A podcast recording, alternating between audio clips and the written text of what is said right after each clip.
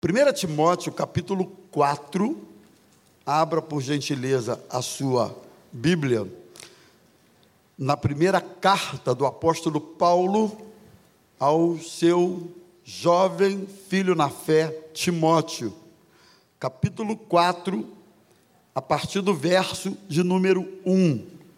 Nós vamos ler à medida em que eu for passando, o próximo já vai ficando, assume, dá sequência no ponto seguinte que nós vamos falar. Paulo trata de uma questão aqui, já existente naquele tempo, e que parece que Paulo, dois mil anos depois aproximadamente, estava sabendo que aquela questão tratada naquele tempo era uma questão pertinente, atual, e uma questão que marcaria os tempos do fim, que caracterizaria o fim dos tempos. Nós vamos ver aqui o texto.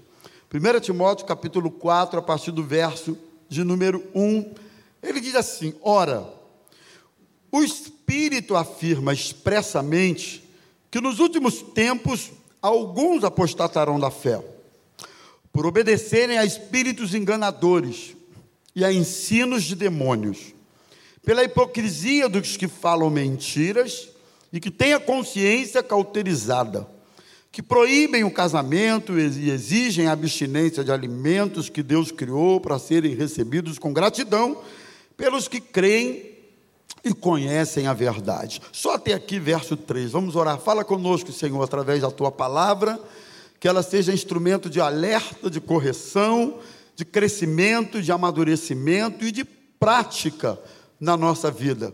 É o que te pedimos em nome de Jesus. Amém e amém. Na verdade, nós vamos nós vamos focar a nossa palavra no verso 1, que é quando Paulo diz assim: "O Espírito afirma expressamente que nos últimos tempos alguns apostatarão da fé". E aí ele dá uma, uma sequência aí de razões e motivos que levam algumas pessoas a apostatarem da fé. Para quem não sabe ou não é familiarizado com essa expressão, que não é uma expressão muito corriqueira do nosso dia a dia, apostasia significa abandono, deixar, abandonar. Esse é o significado de apostasia. E Paulo faz um alerta, uma é, era uma palavra atual e ao mesmo tempo uma palavra profética que marcaria o fim dos tempos, que é o abandono da fé.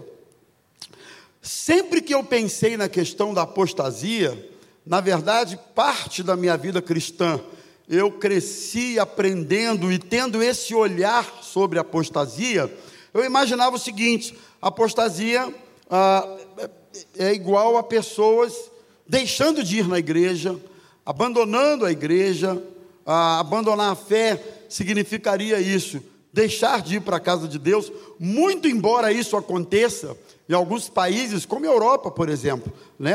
A Europa, você sabe hoje que a Europa, que foi um berço de avivamento aí durante anos, hoje as igrejas, muitos lugares que foram foco de uh, ambiente de, de pregação, de avivalistas, viraram restaurante, viraram clube, uh, viraram boate. Então, nesse caso, de fato, a apostasia significa abandono da fé, da casa de Deus, da igreja, vai embora, etc e tal. Mas existe um outro olhar sobre a questão da apostasia que a gente precisa ficar atento sobre esse olhar, que é o abandono da fé na forma de crer. Tem gente que não apostatou, propriamente dito, do ambiente da igreja, mas se apostatou na forma de crer. A forma de crer, dependendo de onde ou para qual lado alguém se desvie dela, também caracteriza uma apostasia. O que Jesus falou foi o seguinte: se alguém crê em mim, como diz a Escritura, por isso o crer em Jesus não é um crer, digamos, de livre forma de achar que deve ou que pode, não é? Mas é um crer conforme a Escritura diz. Nós, a Bíblia é um livro de livre leitura, mas não necessariamente um livro de livre interpretação. Cada um sai interpretando como dá na cabeça, como quer, como acha que é. Como, ah, eu penso que é assim. Nesse sentido, a questão do liberalismo e do relativismo, sobretudo, tem interferido fortemente na maneira das pessoas creem. Hoje você vai discutir sobre determinados assuntos que são extremamente claros na Bíblia. O indivíduo diz assim, ele lê, mas cara, mas está aqui, ó. Olha o que a Bíblia ensina, está escrito. Ah, não, mas eu não acho que é isso.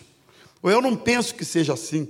E aí, irmão, pronto, é, é como diz o outro, lascou, porque no momento que a Bíblia estabelece conceitos com clareza e alguém diz, ah, mas eu não acho que é assim, você fecha a porta para o diálogo, porque o diálogo, é, para alguém que quer agradar a Deus, ele precisa passar pelo filtro das Escrituras. Amém? Vocês estão comigo aqui, até aqui? Então, a gente precisa ter o olhar da apostasia no campo das ideias.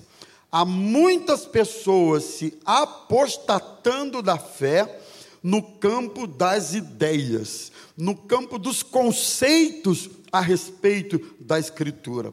Uma outra coisa que a gente precisa ficar alerta com relação à apostasia é que dificilmente ela se dá repentinamente. A apostasia não acontece da noite para o dia, de um modo geral. Ninguém está amando a Deus no domingo fervoroso na presença de Deus no domingo ou qualquer outro dia, mas o cara está na presença de Deus, está firme na fé, abençoado, crendo em Cristo, crendo na Sua palavra. 24 horas depois, deu um, uma virada de chave e ele deixou de crer. Isso, isso não acontece repentinamente. As viradas de chave na vida espiritual da pessoa normalmente acontecem gradativamente, com o tempo. E a apostasia é meio que uma figura de linguagem, uma comparação comum que você já deve ter visto aí, que é aquela história do sapo na, na o, o sapo na, na panela de água fria.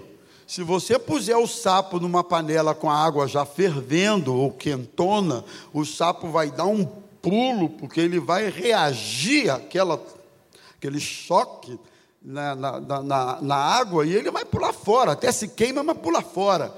Mas não, você mata o sapo botando ele numa água fria ou morninha, assim, bem agradável, e, e vai aumentando o fogo, e o sapo está lá, e aumenta um pouquinho mais, ele está lá, e um pouquinho mais, um pouquinho mais, daí a pouco você cozinha o sapo vivo, como diz o outro, ele morre, né, sem perceber que a temperatura da água foi crescendo, crescendo, crescendo, crescendo até o suficiente para matá-lo.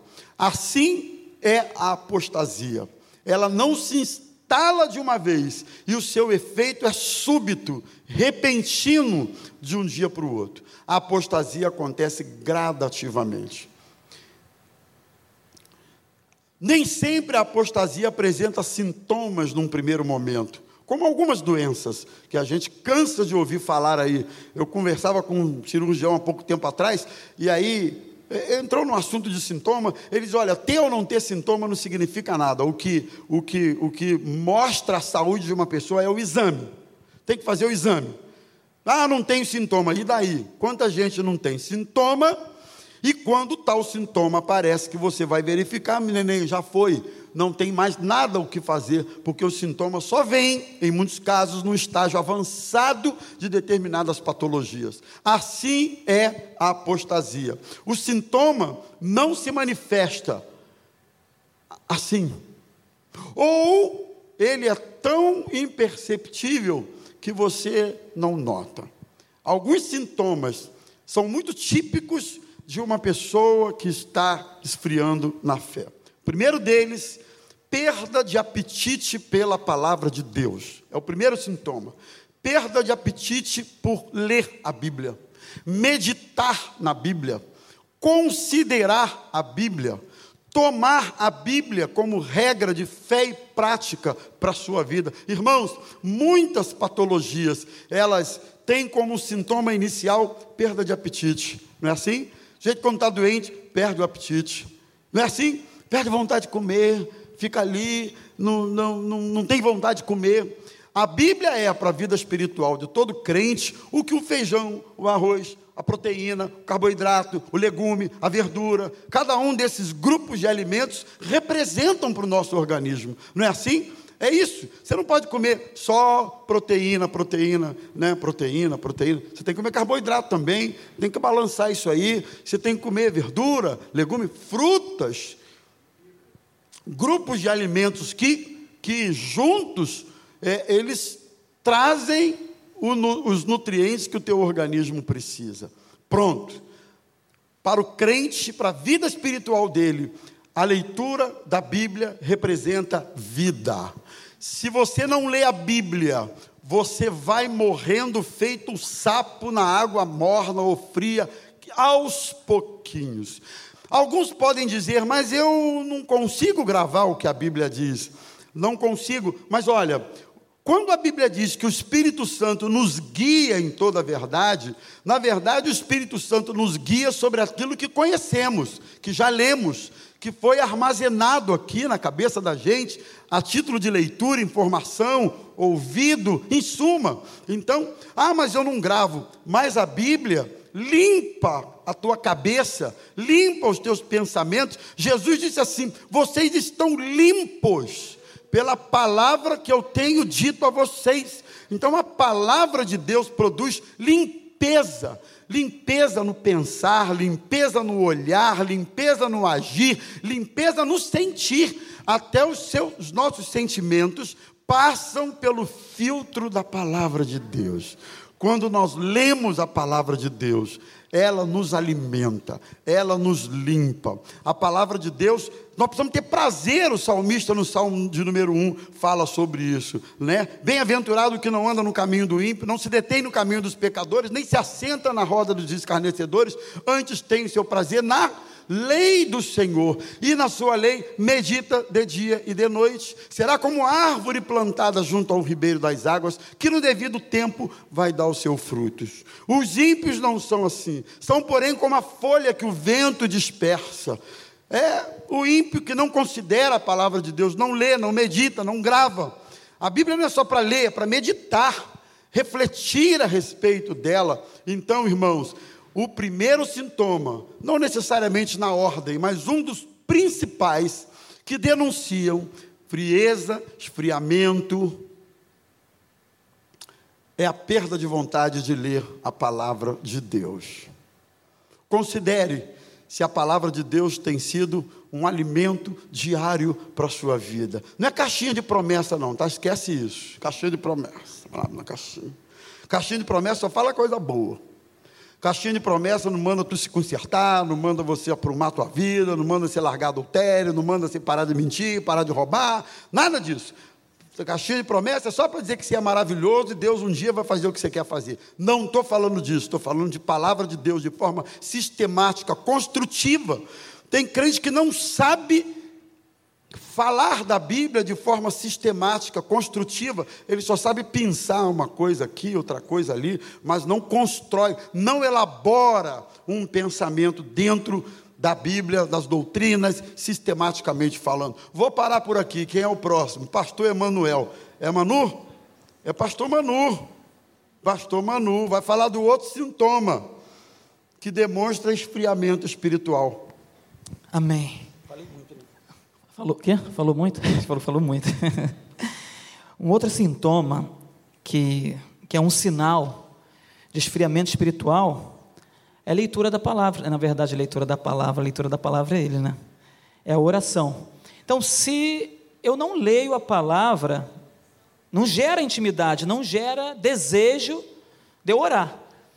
Então eu oro quando eu conheço, eu falo com alguém quando eu conheço essa pessoa. Se eu não conheço essa pessoa, eu não tenho desejo de orar. Eu não tenho desejo de me envolver.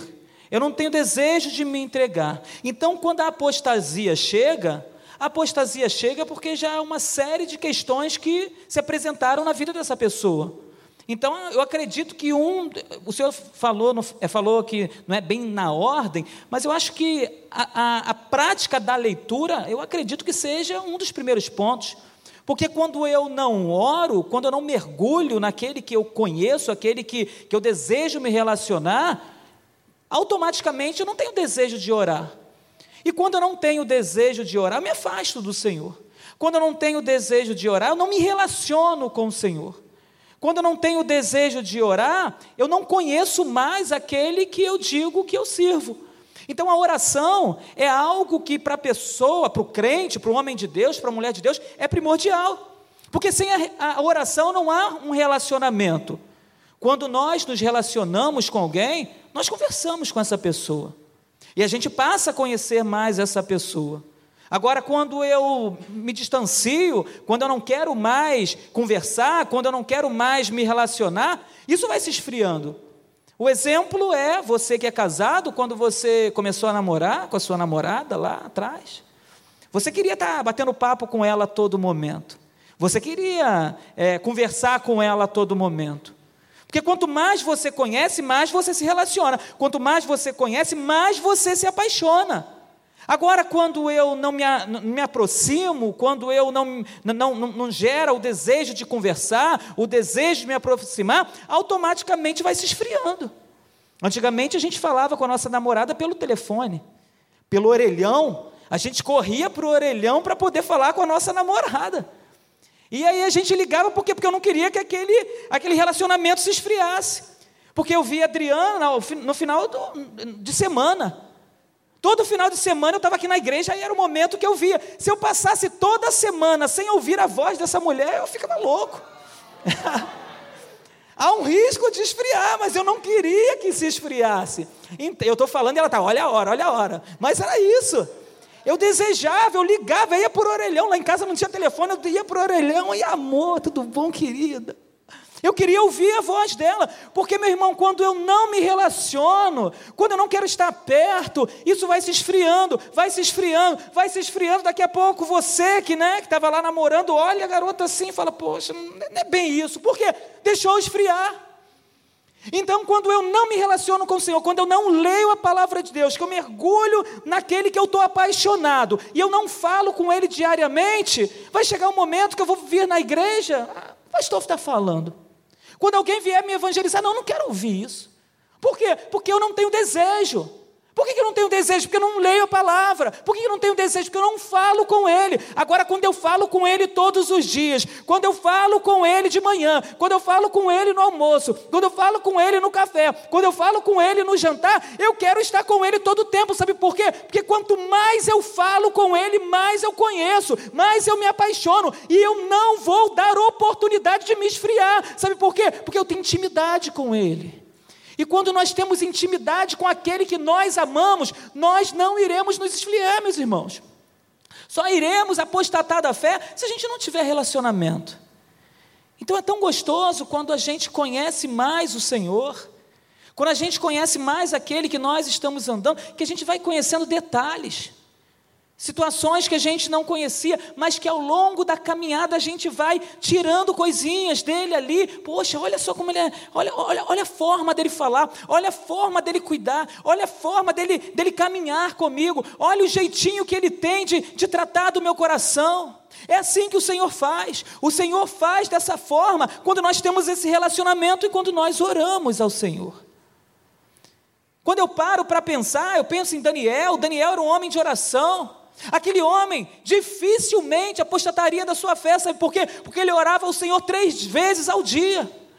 Três vezes ao dia estava ele lá orando, falando com o Senhor. Dessa forma, não iremos nos afastar do Senhor, não iremos dar oportunidade para a nossa fé se esfriar, meu irmão. Então, estamos num tempo em que nós não podemos, de forma alguma, é deixar de falar com o Senhor, porque no momento em que nós, ah, hoje eu não vou falar, ah, deixa para amanhã, ah, depois de amanhã, porque hoje o dia está corrido, hoje o trabalho me tomou todo o tempo, hoje uma situação chegou e não deu tempo para falar com o Senhor. Você vai dando tempo, vai vai dando tempo, vai chegar um tempo que você não vai querer nem falar com Deus. Aí daqui a pouco você vai estar duvidando das coisas do Senhor. Daqui a pouco você vai estar duvidando da palavra de Deus. Daqui a pouco você não quer mais se relacionar com ele porque você, primeiro, não lê a palavra de Deus. Segundo, se eu não leio, eu não quero falar com ele, nem conheço. Agora, quando eu leio, eu me aprofundo naquele que eu estou conhecendo. E quando eu me aprofundo, eu tenho um desejo imenso de orar, de falar, de caminhar com ele. E Paulo fala em Efésios capítulo 6, versículo, eu vou ler dois versículos para finalizar o versículo 13 e o versículo 18. Ele aqui, ele aqui está falando da armadura de Deus. E ele fala no versículo 13: Portanto, tomai toda a armadura de Deus, para que possais resistir no dia mal. E depois de ter vencido tudo, permanecei inabaláveis. Aí o 18 ele fala: com toda oração e súplica, orando em todo o tempo no Espírito, e para isto, vigiando com toda perseverança e súplica, e súplica por todos os santos. É uma prática de oração. É estar revestido com a armadura de Deus. Se eu estou revestido com a armadura de Deus, eu estou preparado e eu não vou apostatar da fé, e eu não vou deixar de orar, e eu não vou deixar de colocar diante do Senhor as minhas questões, as minhas dúvidas, os meus anseios, as minhas dores, as minhas angústias e as minhas alegrias. Eu não vou colocar diante, eh, eu não vou deixar de colocar diante dele, mas eu preciso estar preparado com a armadura de Deus. Amém. Amém. Um outro sinal que mostra que a pessoa pode estar no caminho da apostasia, coloca aí, por favor. Terceiro, essa pessoa perde o desejo de ter comunhão com a igreja e com os irmãos. Já não há mais o desejo de orar, já não há mais o prazer em ler a palavra, e quando eu não leio a palavra, essa palavra ela não está mais impressa em mim, vai perdendo valor. E eu vou passando a desconhecer ou a desvalorizar tudo aquilo que a palavra de Deus diz. Atos 2:42 diz que os convertidos, eles viviam perseverando na doutrina dos apóstolos e na comunhão. Eles não perseveravam somente na doutrina, eles estavam também em comunhão. Não existe rebanho, ovelha sem rebanho. Quando nós estamos desvalorizando, perdendo o valor, o prazer da comunhão, do estar junto, comunhão significa partilha, comunhão significa experiências, viver experiências em comum. Quando nós desvalorizamos isso, o sinal de alerta precisa estar ligado. Porque já não há mais o desejo de ler Bíblia, porque a palavra está recheada de ensinamentos e de afirmações sobre a beleza e o milagre, o mistério que existe na comunhão. Existe poder na comunhão. Você acredita nisso? Quantas vezes nós estávamos tristes em casa, doentes, feridos, magoados, quando nós chegamos, passamos a estar no momento de comunhão com alguém, com pessoas, nosso coração é sarado, nosso coração é curado, nosso coração é renovado, nossa fé é restaurada, porque nós entendemos que existe bênção na comunhão, e é assim que os apóstolos viviam. A gente costuma, no trabalho com jovem, adolescente, a gente sempre teve um lema: seja torneio de ping-pong, fazer, bater bola, brincar, ou estar batendo papo, ou comer um, tomar um açaí, não importa.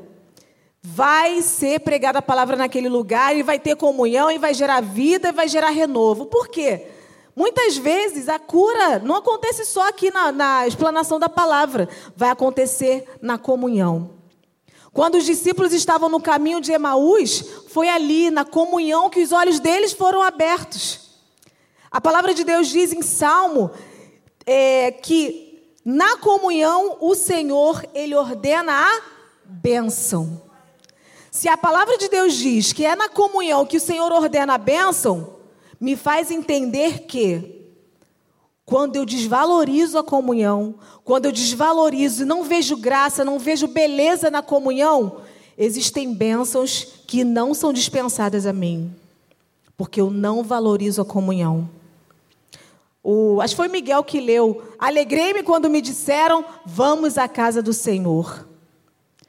Quantas belezas, quantos milagres, quantas manifestações do Espírito Santo acontecem. Quantas vezes eu já fui tocada, restaurada, transformada, animada num momento de comunhão, num churrasco, num bate-papo, num telefonema, num momento de culto, num pós-culto.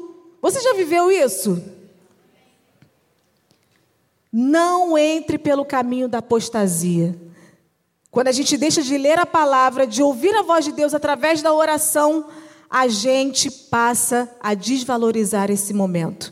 Não existe ovelha sem rebanho. Nós fomos criados para isso, para estarmos juntos. Nós fomos criados não para vivermos longe. Eu conheço uma pessoa que ela já disse assim: Eu não consigo ver graça em estar em comunhão. Mas depois ela entendeu que isso acontecia porque ela não conhecia o Deus verdadeiro, que diz: você precisa estar em comunhão. Existe bênção na comunhão. Eu não sei se você está no caminho da apostasia. Talvez não. Mas se você não consegue mais ver beleza na comunhão, se você não consegue mais ver beleza no compartilhar, se você não consegue achar graça, se você não consegue entender o poder que existe nesse movimento que o Senhor instituiu para nós como igreja, ligue o sinal de alerta. Ligue o sinal de alerta, porque a palavra de Deus ela é clara. Nós somos ramos. Nós estamos enxertados na, na videira. Se nós estamos dessa forma, nós precisamos entender que a bênção da comunhão é para mim e é para você também.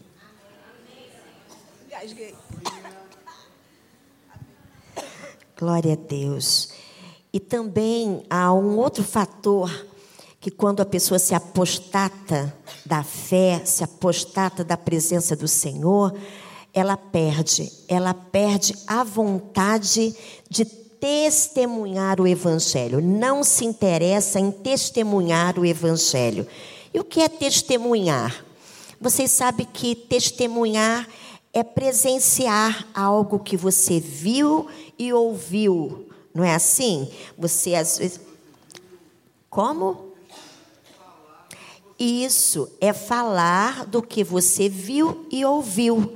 Então, você quando aceita Jesus como Salvador, quando o evangelho, né, que para quem está aí fora, né, para o mundo, o evangelho é loucura, mas para quem crê, é o poder de Deus para a sua vida. Então, quando você aceita Jesus, a primeira coisa que você quer fazer é testemunhar desse evangelho. Você chega em casa porque você aceitou Jesus, você se transforma numa nova criatura, nova criatura em Cristo Jesus. As coisas velhas já se passaram, eis que tudo se fez novo. Então o que que você quer fazer? Você chega em casa, se seu esposo ou filho não é cristão, você começa a falar de Jesus. Olha, eu tive encontro com Jesus.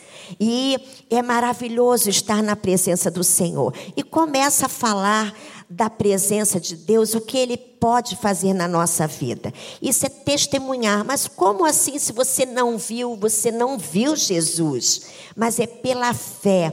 E a fé vem pelo ouvir e ouvir a palavra de Deus. Então, tudo isso que foi falado antes, né? a pessoa vai se afastando, vai se esfriando. Ela se esfria em nem, não querer ler a palavra, porque a palavra de Deus ela é poder para as nossas vidas, ela é lâmpada para os nossos pés, ela é o caminho que norteia os nossos passos. Nós não caímos em nenhum, em, em nenhum buraco, em nenhum vale, sabe? Porque o Senhor está conosco, a palavra do Senhor vai nos direcionando. E a oração, não é? Há quem diga que muita oração, muito poder, pouco oração, pouco poder. Não é verdade? Quantas pessoas aí às vezes chegam assim: não, vou pedir para fulano de tal, porque é uma mulher de oração, é um homem de oração. E todo mundo que ora, todo mundo que conversa com Deus, ele tem o brilho do Espírito Santo. Então você vai até ele e diz: olha, é aquele ali é assim com Deus, mas é um simples simples agir, é uma ferramenta que Deus tem dado para nós, para nós chegarmos até a presença de Deus, que é a oração, é uma comunicação, é uma conexão com Deus. Então, assim como você fala com seus amigos, o Senhor é o nosso amigo. A Bíblia diz que Ele é o socorro, bem presente na hora da angústia. Você fala assim: Olha, Osair, eu me afastei da fé porque eu estou angustiado. Talvez eu estou até com uma depressão, eu não sei. Eu me sinto com um vazio dentro de mim. Eu não tenho vontade de orar, eu não tenho vontade de ler a palavra, eu não tenho muito menos de testemunhar testemunhar. E olha que eu presenciei tantos milagres na vida dos meus irmãos que estava com câncer, foi curado, que foi atropelado e saiu ileso, sofreu um acidente, sabe? A pessoa que outrora andava aí nos caminhos obscuros da prostituição, das drogas. Eu conheci pessoas assim e a pessoa foi transformada pelo poder de Deus. Mas isso agora não me interessa. Eu não tenho vontade. Sabe por quê? Porque eu fui me afastando lentamente. E eu fui também, assim, transvestido do mundo. Eu nem acredito, talvez, mais na palavra de Deus. Meus amigos, eu quero é viver a vida conforme der na minha cabeça. Eu não quero ler mais a palavra, eu não quero saber de crente, né? Da comunhão, como a, a, a Adriana falou. Adriana falou sobre o Salmo 133, ó, quão bom e agradável viver unidos aos irmãos, né? na comunhão a cura, na, na, comunhão a libertação, na comunhão o ânimo né? da pessoa é dobrado, porque você é fortalecido com o testemunho do outro.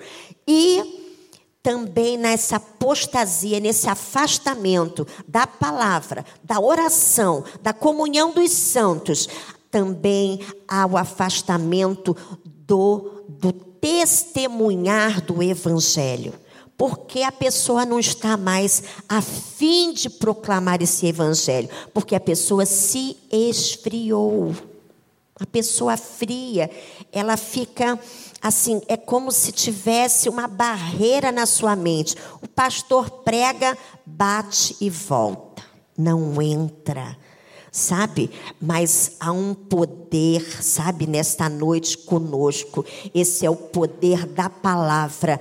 Somente essa palavra. Se você abrir o seu coração, essa palavra entra, ela vai quebrar essa pedra e vai transformar você de novo e você vai poder testemunhar deste evangelho que é o poder de Deus para todo aquele que crê em Jesus. Então, nesta noite, abra o seu coração. Jesus quer aquecer o seu coração nesta noite, tirar esse gelo, porque, queridos, quando nós falamos da palavra de Deus, vivendo a palavra de Deus, ele se revela a nós novamente e ele quer se revelar para você em nome de Jesus. Assim como os discípulos foram testemunhas, ficaram em Jerusalém e foram cheios do poder, Jesus também quer fazer isso na sua vida hoje, novamente, em nome dele. Amém.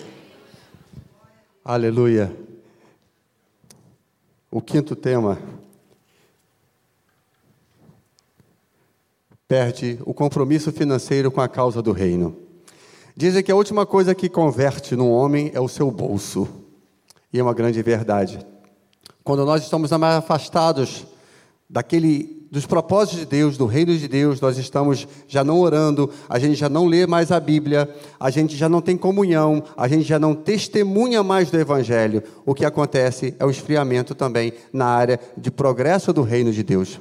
O apóstolo Paulo tem uma igreja muito particular em que ele fala várias vezes do amor dela, que é de Filipenses. Ele fala: Tudo posso naquele que me fortalece. Mas Paulo fala: Vós bem me associastes comigo das minhas tribulações. Porque não foram uma vez, quando eu parti para a Macedônia, e também chegou a Tessalônica, os seus recursos. Não uma, mas duas vezes para a minha subsistência. Ou seja, existia um povo que realmente se importava com o progresso do Evangelho. Se nós não estamos progredindo, se nós não estamos contribuindo, doando de nós aquilo que o Senhor nos dá, realmente nós estamos perdendo o nosso sentido do Evangelho. Nós estamos esfriando. Eu nunca vi ninguém querer achar na Bíblia uma parte do grego, do aramaico, dizer que o dízimo corresponde a 30%. Porque não existe. Mas para doar mais, não existe. Mas tem muita gente aí fazendo muitas teologias que o dízimo não é mais necessário, que a oferta era para aquele tempo, e um monte de justificativas. Essas pessoas estão esfriando na fé.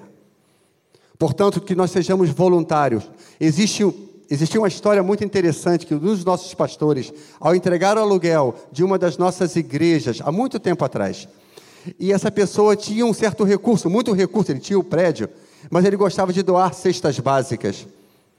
E quando ele recebia o aluguel, ele aproveitava para orar por todo mundo. Ele distribuía as cestas e no bolso entrava o dinheiro dele. E ele falou assim: Vamos orar aqui rapidinho. E de repente, uma pessoa se levantou como profeta de Deus e falou: Meu servo, eis que eu te digo: se eu te der o que tu me pedes, você morre. Porque tu me pediste algo que tu não tem estrutura para suportar. Eu dei a este, porque ele tem conhecimento e tem um bom coração. Eu estou cuidando de você. A pessoa depois foi à frente e pediu: sou eu essa pessoa. Porque olhava ele distribuindo esse monte de, de cestas básicas e perguntava: por que não eu posso distribuir? Por que não eu que tenho dinheiro? Porque o coração dele estava apostatando. E Deus revela, querido. Deus fala. Portanto, para que nós possamos entender qual é o propósito de Deus, o dinheiro, eu posso ter dinheiro, mas o dinheiro não pode me ter. O meu foco não é o dinheiro. Eu quero ter desculpas para abençoar. Ainda quando eu não encontro motivos, ainda quando eu encontro muitas resistências para entregar aquilo que o Senhor me entregou. Porque se veio até mim é porque o Senhor quer que seja repartido e seja estendido. Glorifique o nome do Senhor. Em Mateus capítulo 17, quando cobram de Jesus o seu imposto, Jesus fala para Pedro: Pedro, vai lá, pesque o primeiro peixe, lance seu anzol, o primeiro peixe que você pegar tem um estáter lá dentro. Você sabe, querido, essa moeda foi para glorificar o nome do Senhor. Muitos acreditam que aquela pedra, aquela estátua pode ter se materializado. Deus poderia ter feito o peixe levar, conduzir até Pedro e o primeiro anzol ele pegar. Eu prefiro acreditar que alguém perdeu aquela moeda, que alguém teve uma perda, mas aquela perda foi para glorificar o nome de Deus. Entenda que as suas finanças devem glorificar o nome do Senhor. Tudo aquilo que você tem é para a honra e glória do Senhor, como diz a Dolores. É para a honra e glória do Senhor, querido. Somente o Senhor, porque tudo vem dele, para ele, por ele, são todas as coisas. Se você tem condição humilde, glorifique as suas finanças com o Senhor, que ele vai te honrar na sua humildade. E você vai poder testemunhar na sua comunidade, aonde você está, para que Deus te glorifique o nome dele. Se você está no alto prédio trabalhando com bolsa de valores, glorifique o seu nome lá com as suas finanças, porque o Senhor é poderoso para fazer infinitamente mais do que tudo aquilo que pensamos, do tudo que nós podemos imaginar. O Senhor é dono de todo o ouro e da prata. Ele só quer o seu coração. Dá-me o teu coração. Dá-me o teu coração e você vai entender que o Senhor é Senhor das suas finanças também, em nome de Jesus. E caminhando aí, né? Ponto 6. Uma pessoa que está vivendo no momento assim de apostasia é uma pessoa que já não se esforça para resistir ao pecado. Imagina, uma pessoa que não está se permitindo ser lavada pela palavra. Uma pessoa que já não ora mais, ela não tem vontade de orar. Uma pessoa que também não tem vontade mais de vir à igreja, fazer o que lá? Olha para a cara dos crentes. Olha isso, gente. Até que a gente toma banho tão cheirosinho, não é assim? Essa pessoa também perdeu aqui o desejo de ofertar, ele não se importa com a obra de Deus. Eu vou dar meu dinheiro para o pastor, é assim que a gente ouve, né? Ela não tem vontade de testemunhar e ela também já não esquenta mais a cabeça. É deixa a vida me levar, a vida leva eu. Mas pecado, o que é pecado? Pecado é um negócio muito relativo. Porque pode ser que para você isso é pecado e para mim não. Qual o problema? Não tem pecado. Eu, hein? Jesus veio me salvar. Pecado? Olha, meus irmãos, o pecado é aquilo que nos separa de Deus. E o pecado não é algo que vem sobre nós e que a gente não tem domínio. E eu gosto muito de pensar né, na palavra de Deus, lá em Gênesis 4, quando aqueles dois irmãos ofertam ao Senhor, cada um a sua oferta. E o valor não estava na oferta que estava sendo entregue, mas estava na disposição do coração do ofertante. Então o Senhor chama Caim e pergunta assim para ele: Por que estás irado? Porque ele ficou com muita raiva do irmão. E porque o teu semblante está caído? Se tu fazes bem, não serás aceito? E se não fazes bem, o pecado jaz à porta e para ti será o desejo dele, e tu deves governar sobre ele. Nós resistimos ao pecado governando sobre ele, porque nós temos este poder, sim, poder que nos tem sido dado através do Espírito Santo, para dizer não, irmãos, porque se não for o Espírito Santo de Deus nas nossas vidas, nós vamos dizer sim ao pecado. E sabe como o pecado nasce? O apóstolo Tiago nos ensina. Lá em Tiago 1, no verso 13 em diante, diz assim: Quando alguém for tentado, nunca diga esta tentação vem de Deus, pois Deus nunca pode ser tentado pelo mal e ele próprio nunca tenta alguém. Mas, aí ele explica.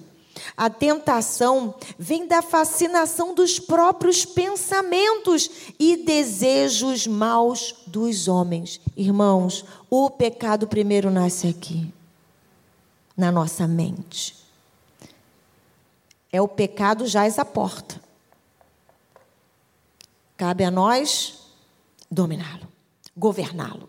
E continua: estes maus pensamentos levam ao pecado e quando o pecado é consumado, leva à morte. Portanto, não se deixe enganar. Por isso nós estamos batendo nessa tecla que poucos desejam falar. Pastora, mas o que é pecado? Leia a Bíblia. A Bíblia vai nos apontar. O que é pecado? Falar do irmão, falar do irmão é pecado? É. Maus pensamentos. Ficar pensando aí o tempo inteiro em sexo é pecado. É, irmãos. Não posso dizer que não é. Mas é a carne, pastor. A carne é fraca. É fraca mesmo, mas o espírito é forte. Por isso você tem que se apropriar disso aqui. Por isso você tem que se relacionar com o Senhor. Deixe essa palavra te lavar. Ah, e transar com a namorada antes do casamento? É pecado também. Mas, pastor, é que absurdo. A gente vive outros tempos. Mas não é pecado, porque a palavra de Deus diz. Pense, o pecado nasce na mente. E depois ele é consumado. Mas entre ele ter nascido na minha mente e eu consumá-lo, existe um movimento, uma intercessão. E nessa intercessão a gente faz escolhas. E eu vou falar para vocês uma coisa.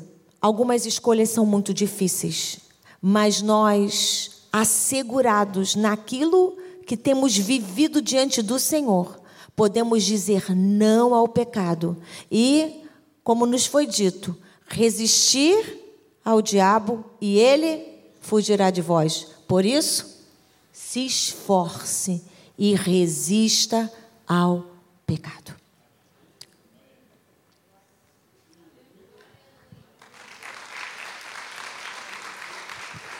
Então, meus irmãos, tá bom, né? Eu estou gostando. Acho que a gente vai acabar até nove e meia hoje.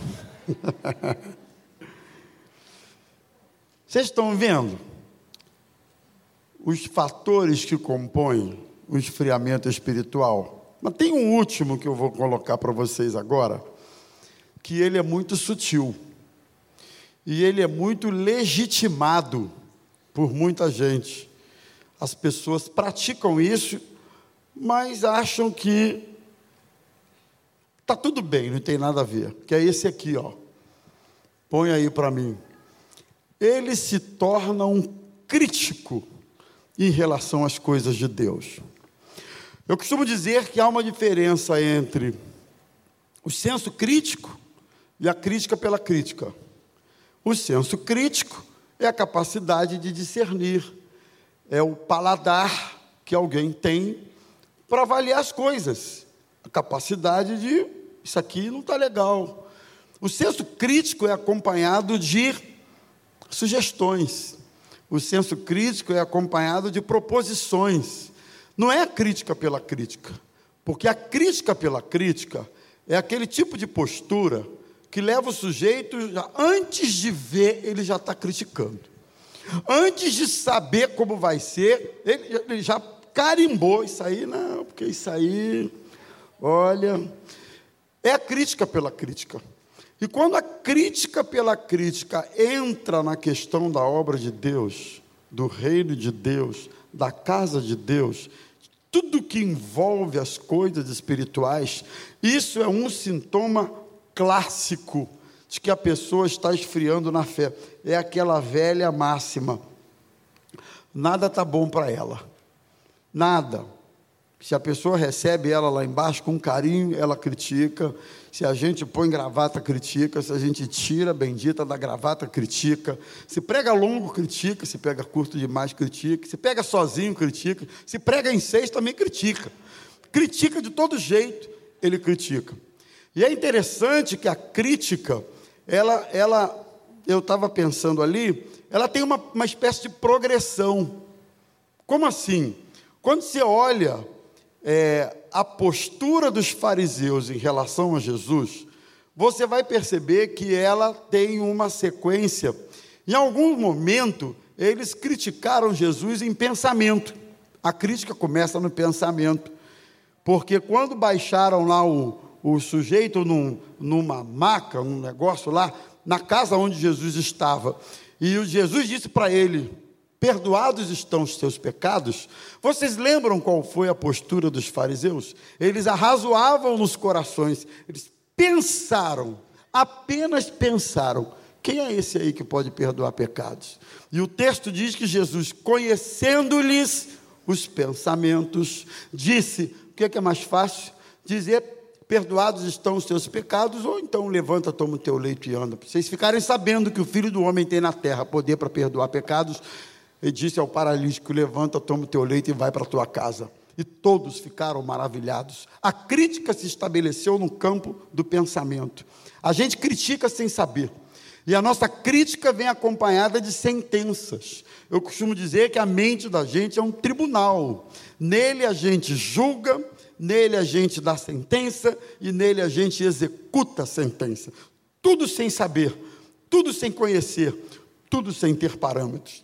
Mas na evolução, você vai ver que eles criticaram aos discípulos de Jesus, porque Jesus comia na casa de pecadores.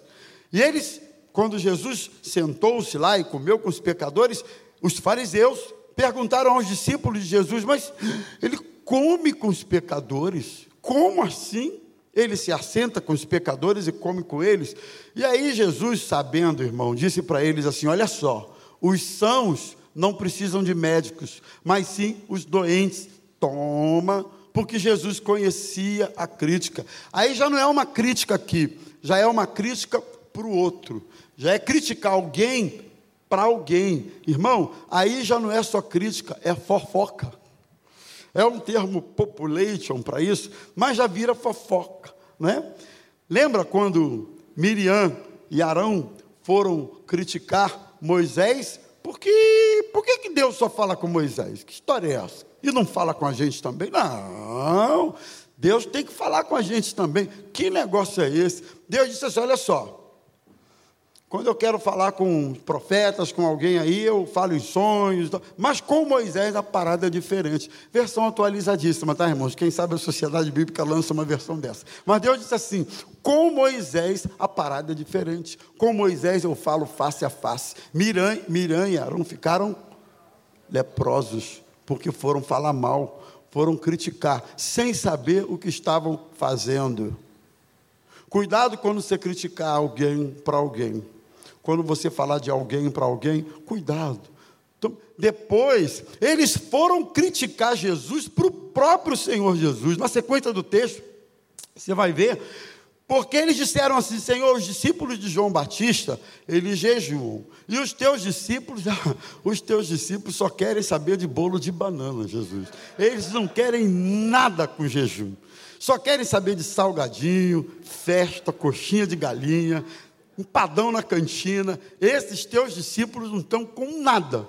Enquanto os de João Batista estão jejuando. Que Jesus disse: Mas vai chegar um dia, sua cambada, versão atualizadíssima, que o noivo não vai estar mais na festa e eles vão ter que jejuar. Por enquanto o noivo está na festa, enquanto o noivo estiver na festa, eles estão com o noivo, está tudo certo. Olha a progressão da crítica. Eles criticam em pensamento, eles criticam para os discípulos e eles criticam para o próprio Senhor Jesus. A crítica pela crítica em relação ao reino e tudo que acontece é uma marca de quem está esfriando na fé. E tem uma coisa, irmãos: crítica pega. Cuidado que isso pega. Pode falar para quem está do teu lado, olha só, isso pega. Isso pega feito coisa ruim. A crítica, Marquinhos, né? Contamina. Contamina o coração do outro. Não é, Adri? Contamina a mente do. A crítica contamina. A crítica envenena a gente. A crítica intoxica a gente. Em qualquer ambiente que você está inserido, se você perceber alguém que o tempo todo só sabe criticar, critica a empresa, critica o chefe, critica não sei o quê, tudo ele critica, deixa eu te dar um conselho, sai de perto, porque isso vai adoecer você, isso vai adoecer teu coração, vai adoecer a tua alma, vai te adoecer, sai de perto. Normalmente o crítico testa o espírito do outro. É um, é um, eu não vou usar um termo aqui que veio na cabeça, mas eu já repreendi. É, falando do outro, sabe? Ele, o espírito do crítico testa o outro, porque às vezes a crítica vem travestida de espiritualidade. Menino, nós precisamos orar pelo Diego. Não vou tirar o Diego, o Diego está tão quietinho ali.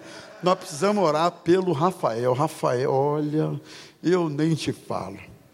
Isso aguça. Irmão, falar de alguém é bom.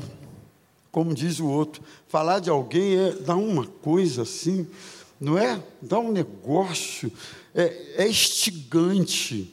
É bom para a carne, é bom para nossa essa coisa terrível que a gente tem. É bom nesse sentido. Não é saudável, mas a gente que não vale nada, quando você fala de alguém, vamos orar pelo Rafael, melhor nem te conto.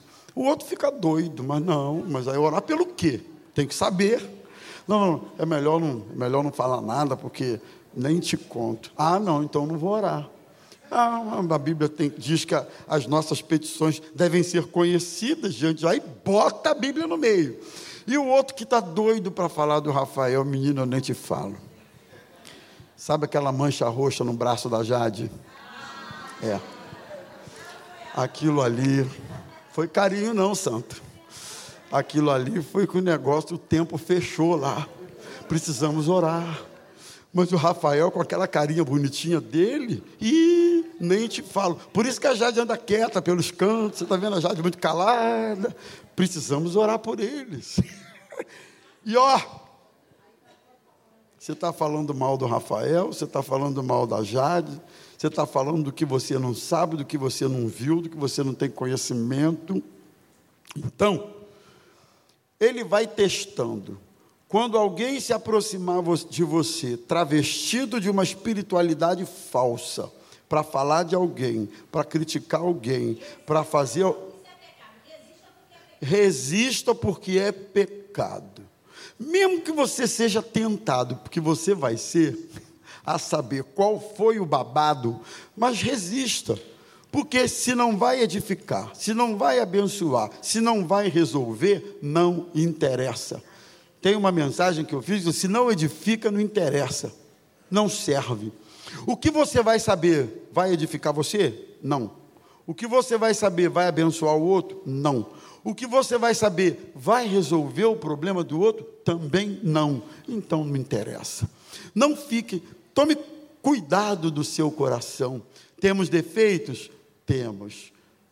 Eu estou na igreja há mais de 40 anos, 43 anos. Nós temos defeito, irmãos.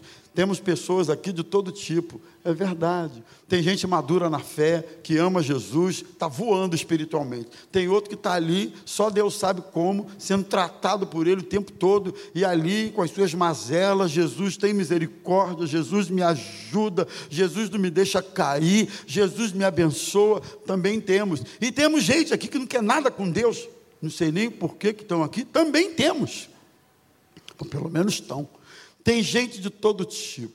Igreja, dentre muitas comparações e figuras que a gente usa para exemplificar a igreja, uma delas é legal. A igreja é um hospital. Todos nós estamos sendo tratados por Deus. Todos temos mazelas. Todos temos feridas. Todos temos alguma coisa que o Espírito Santo precisa tratar. Todos, inclusive eu que estou aqui na frente falando, também tenho. Então, não critique, não.